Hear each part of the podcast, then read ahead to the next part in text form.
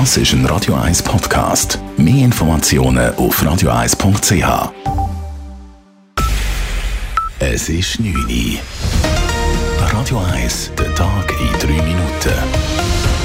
Mit dem Marco Huber. Eine Mehrheit der Schweizerinnen und Schweizer begrüßt eine 13. AHV-Rente. Dies zeigt eine Umfrage von Tamedia um 20 Minuten. Die Mehrheit würde Stand heute einer Initiative der Gewerkschaften für eine Zusatzrente zustimmen. Eine Zusatzrente genießt bis weit ins bürgerliche Lager Unterstützung.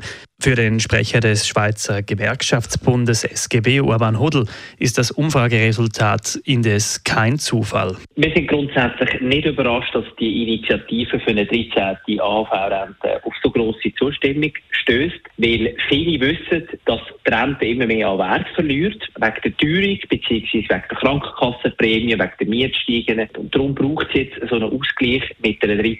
AHV-Rente. Bei den bürgerlichen Parteien heißt es auf Anfrage, dass sich die die Wählerschaft wohl noch zu wenig mit der Initiative für eine 13. AHV-Rente befasst habe, so auch nicht mit den jährlichen Zusatzkosten von rund 4 bis 5 Milliarden Franken. Die drohende Ausbreitung des Japankäfers in der Region Zürich bereitet dem Zürcher Bauernverband große Sorgen.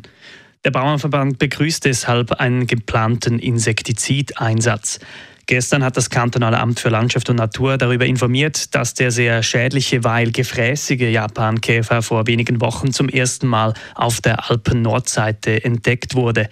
Für Martin Streit vom Zürcher Bauernverband ist dies durchaus besorgniserregend. Ich weiß nicht, ist jetzt Kloten wirklich einfach nur sehr eingeschränkt, wo man den gefunden hat, oder ist der schon weiter? Und eben, wie breitet das sich jetzt aus? Und dementsprechend ist natürlich schon die grosse Fragezeichen, was passiert mit den Kulturen, wie stark werden die Schäden ausfallen.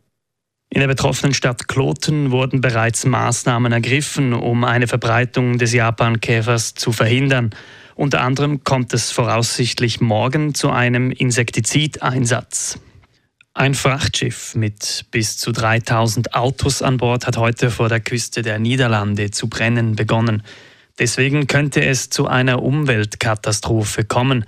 Die Sorgen der Bevölkerung seien groß und die Bergung sowie die Löscharbeiten gestalteten sich schwierig, berichtet Korrespondentin Bettina Fisser.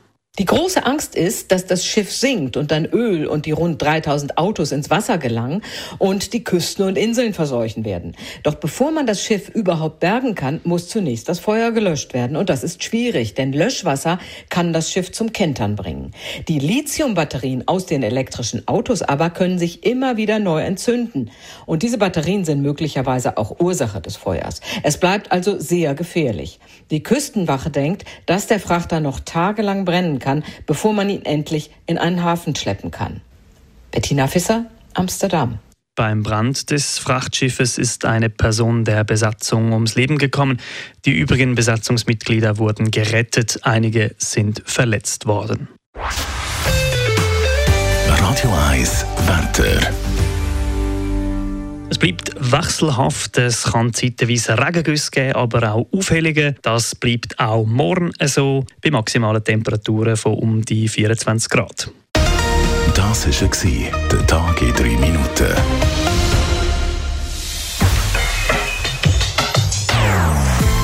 Nonstop. Das ist ein Radio 1 Podcast. Mehr Informationen auf radio1.ch.